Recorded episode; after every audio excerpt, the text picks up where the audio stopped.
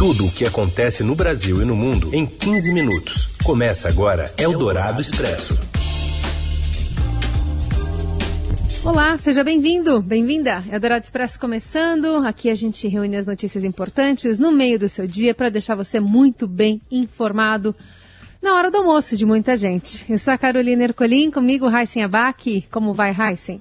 Oi, Carol, boa tarde para você, para os ouvintes que estão com a gente ao vivo no FM 107,3 da Eldorado e também no podcast em qualquer horário. Nessa parceria editorial da Rádio Dourado com o Estadão, os destaques desta segunda bem da semana, dia 17 de maio.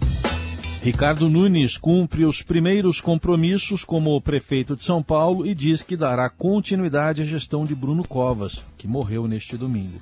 A médica Maíra Pinheiro, conhecida como Capitã Cloroquina, segue o ex-ministro Eduardo Pazuello e pede ao Supremo o direito de ficar calada na CPI da Covid. E ainda a vacinação em massa em Botucatu, no interior paulista, e os sinais de retomada do crescimento de alguns setores da economia. É o Dourado Expresso. Tudo o que acontece no Brasil e no mundo em 15 minutos. E hoje foi o primeiro dia do prefeito de São Paulo, Ricardo Nunes, né, à frente da cadeira do executivo aqui da capital paulista. Quem acompanhou foi o repórter do Estadão, Pedro Venceslau, que traz os detalhes para a gente. Um dia após o enterro do prefeito Bruno Covas em Santos, o novo prefeito de São Paulo, Ricardo Nunes, fez hoje a sua primeira agenda no cargo, já oficialmente. Foi aqui no estádio do Allianz Parque, do Palmeiras, onde começou uma nova etapa da vacinação para mulheres grávidas. O prefeito Ricardo Nunes, do MDB, diz que pretende manter toda a equipe de Bruno Covas no cargo, sem mudanças no primeiro ou no segundo escalão. Se disse leal ao prefeito, que pretende continuar e dar o seu processo, o seu legado na Prefeitura de São Paulo. Negou ser de extrema-direita, se disse um político de centro, mas evitou comentar sobre o cenário eleitoral para 2022. A gestão é a gestão Bruno Covas. Né? Não existe nenhuma mudança, nenhuma alteração. Então é um governo que nós é, fizemos junto sobre a liderança do Bruno, né, evidentemente, sobre a, a, a, forma de pensar dele e não tem por que mudar, é uma, é uma continuidade. E a gente sempre é, teve assim uma, uma discussão é, muito tranquila com relação aos nossos posicionamentos, né? Às vezes eu, eu, vejo alguém, alguém de vocês falar assim que eu sou de extrema direita, não sei de onde é que, que, que alguns tiraram essas questões, é aquele pensamento igual do Bruno. Defesa da democracia incondicional. É, abominamos o radicalismo tanto para a esquerda ou como para a direita. É de centro, é de diálogo, é de convergência. Ex-vereador da Zona Sul de São Paulo, agora Ricardo Nunes terá pela frente três anos e sete meses para criar e apresentar à população seu modo de governar. E quem traz mais detalhes da trajetória do novo prefeito de São Paulo é a repórter de política do Estadão, Adriana Ferraz. Olha, hoje então, segunda-feira, 17 de maio, começa a gestão Ricardo Nunes à frente da Prefeitura de São Paulo. Ele é um político do MDB, foi duas vezes eleito vereador pela capital, ele representa a região de Santo Amaro, na Zona Sul, e agora já é automaticamente prefeito da cidade, com a morte precoce então de Bruno Covas ontem, aos 41 anos. Ricardo Nunes foi oficialmente e automaticamente já declarado prefeito pela Câmara Municipal por meio de um ato do presidente Milton Leite, que é do DEM. Ele é um político considerado conservador, ele é ligado aí a Igreja é, Católica da Zona Sul da cidade participou de votação de projetos na Câmara que beneficiaram as igrejas. Ele foi um vereador e deve ser um prefeito de uma ligação forte com a Câmara. Ele tem uma amizade aí, uma influência do Milton Leite assim como também tinha o Covas. Então, a partir de agora, a gente vai começar então a acompanhar essa gestão e ver se de fato o projeto de Bruno Covas vai ter continuidade na prefeitura ou não. O que dá para dizer certamente é que em relação à pandemia, a medidas tomadas pela prefeitura por causa do novo coronavírus, isso Nunes não deve mesmo modificar. Ele participou ativamente do grupo, do comitê criado por Bruno Covas na prefeitura, com médicos, técnicos da área sanitária, para desenvolver todas as medidas aí de restrição. Então, desse trabalho, ele é participante desde o início, concorda com ele e deve tocá-lo adiante do jeito que está. É isso que dá para dizer por enquanto. É, há muita expectativa né, sobre Ricardo Nunes, em função de ser um político de pouca expressão, por enquanto, no Senado Nacional. Assumindo a Prefeitura de São Paulo, tudo muda. Um orçamento de 70 bilhões de reais por ano, uma cidade de 12 milhões de habitantes. Ricardo Nunes traça a partir de agora um rumo completamente diferente na sua carreira política. Eldorado Expresso. Hoje não tem CPI, mas o Planalto olha com extrema preocupação para dois depoimentos essa semana na comissão da Covid, do ex-chanceler Ernesto Araújo amanhã e do ex-ministro da Saúde Eduardo Pazuello na quarta. Os dois são considerados politicamente inábeis e de temperamento explosivo. Como Pazuello conseguiu no Supremo o direito de não responder a perguntas que o incriminam, os senadores devem concentrar os questionamentos nas ações de terceiros, especialmente de Jair Bolsonaro. E aí, estas o Pazuello poderá ou terá que responder. E depois de Pazuello, a capitã Cloroquina vai ao Supremo para ficar em silêncio e não se autoincriminar na CPI da Covid. Quem informa é a Pepito Ortega. A secretária de Gestão do Trabalho e Educação na Saúde, Maíra Pinheiro, conhecida como Capitã Cloroquina, também decidiu acionar a corte pelo direito de não se autoincriminar perante o colegiado. A médica alega temor em razão de suposta agressividade dos senadores ao inquirir os depoentes da comissão. Sua oitiva na CPI está marcada para as 9 horas de quinta-feira. Em habeas corpus impetrado na noite deste domingo, os advogados da médica fazem quatro pedidos à corte. Para que Mayra seja assistida por sua defesa durante o depoimento, que seja garantida a palavra aos advogados da médica pelo presidente da CPI, Omar Aziz, para o exercício da defesa da servidora, o direito de Mayra de não se auto-incriminar e que as partes sejam tratadas com urbanidade durante o depoimento. Além disso, os representantes de Mayra pedem, caso suas prerrogativas profissionais ou as garantias da médica sejam desrespeitadas, que eles possam encerrar o depoimento da servidora sem que haja qualquer medida restritiva de direitos ou privativa de liberdade. Os principais argumentos da defesa partem do depoimento de outro aliado do presidente Jair Bolsonaro, o ex-secretário de comunicação da presidência Fábio Van Garten. O advogado cita um pedido de prisão de Van Garten feito pelo relator da comissão Renan Calheiros como suposto exemplo de que a CPI estaria constrangendo testemunhas. Os advogados de Mayra ainda fazem referência aos representantes de Van Garten, alegando que o presidente da CPI negou a palavra aos defensores do ex-secretário de comunicação de Bolsonaro após o pedido de prisão feito por Renan. No habeas corpus ao STF, a defesa sustenta ainda que os atos da médica na Secretaria de Gestão do Trabalho e da Educação na Saúde estão respaldados por documentos produzidos pelo Ministério e por documentos e publicações científicas. A defesa alega que Mayra pode ser submetida a constrangimento durante o depoimento à CPI porque somente parte dos integrantes do colegiado são da área médica. Segundo os advogados, tal situação torna previsível a dificuldade na avaliação e análise de estudos que embasaram as ações da médica. Eldorado Expresso. Iniciada em grande parte do país nas últimas semanas, a vacinação contra a Covid da população com comorbidades provocou uma corrida por atestados médicos e até mesmo suspeitas de fraude. Possíveis casos de fura-fila são investigados em estados como Amapá e Paraíba, mas também têm sido relatados em outras partes do país. Preocupada com a fraude de laudos, a Secretaria da Saúde de São Paulo vai monitorar os números dos registros profissionais dos médicos que assinam os documentos.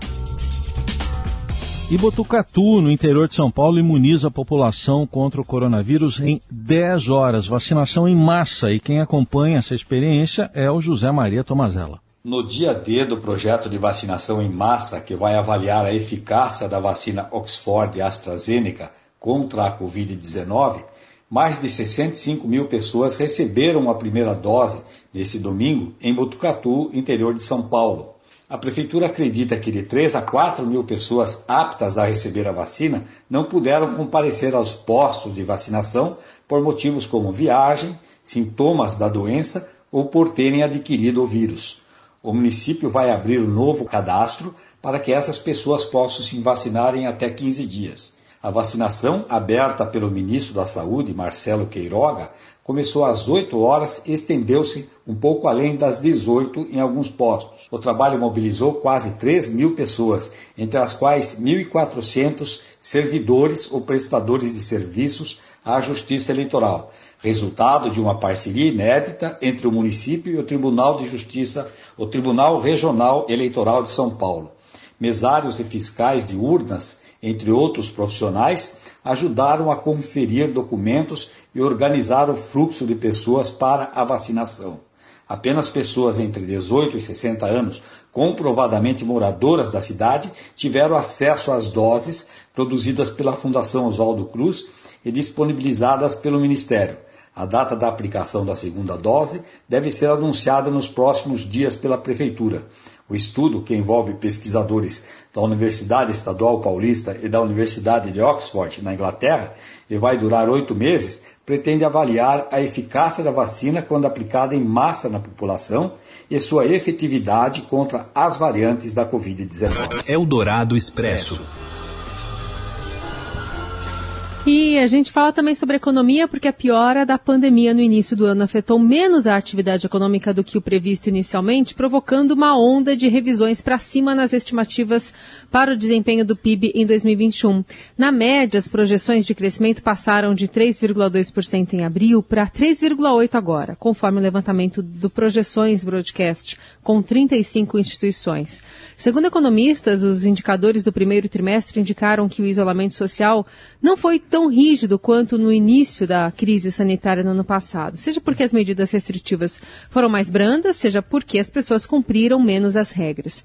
Ficaram para trás as previsões de recessão presentes em algumas análises do início de 2021.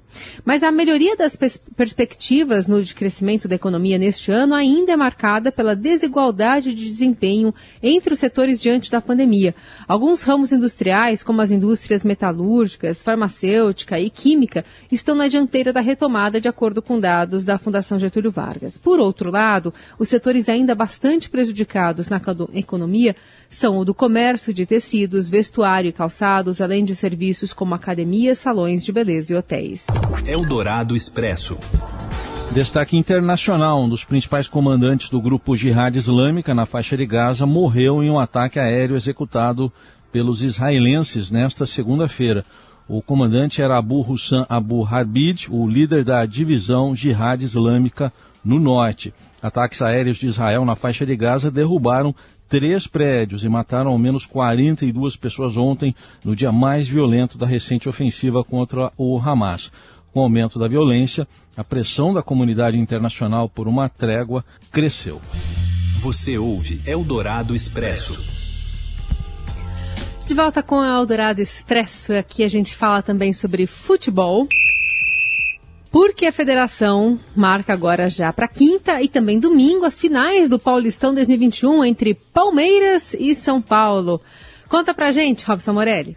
Olá, amigos. A Federação Paulista de Futebol decidiu o horário, os locais e a data dos jogos finais do Campeonato Estadual Paulistão 2021. Isso mesmo. Quinta-feira, o primeiro jogo no Allianz Parque entre Palmeiras e São Paulo. 22 horas essa partida. Tarde para Chuchu, mas é isso que a Federação Paulista combinou com os representantes dos dois clubes finalistas. E a grande final, o jogo derradeiro, domingo, 16 horas, aí sim, horário legal, no Morumbi. O São Paulo faz a última partida em casa porque somou a melhor campanha, porque construiu a melhor campanha durante todas as fases do Campeonato Paulista. Então, duas partidas definidas, os dois clubes tem compromissos na semana na Libertadores da América, um pouquinho mais fácil para o Palmeiras, que já tem a vaga assegurada, joga terça-feira em casa com Defensa e Justiça, e o São Paulo está bem no grupo, mas precisa ainda confirmar sua classificação. Encara também em São Paulo o Racing pelo grupo da Libertadores. É isso, gente. Falei, um abraço a todos, valeu! Eldorado Expresso.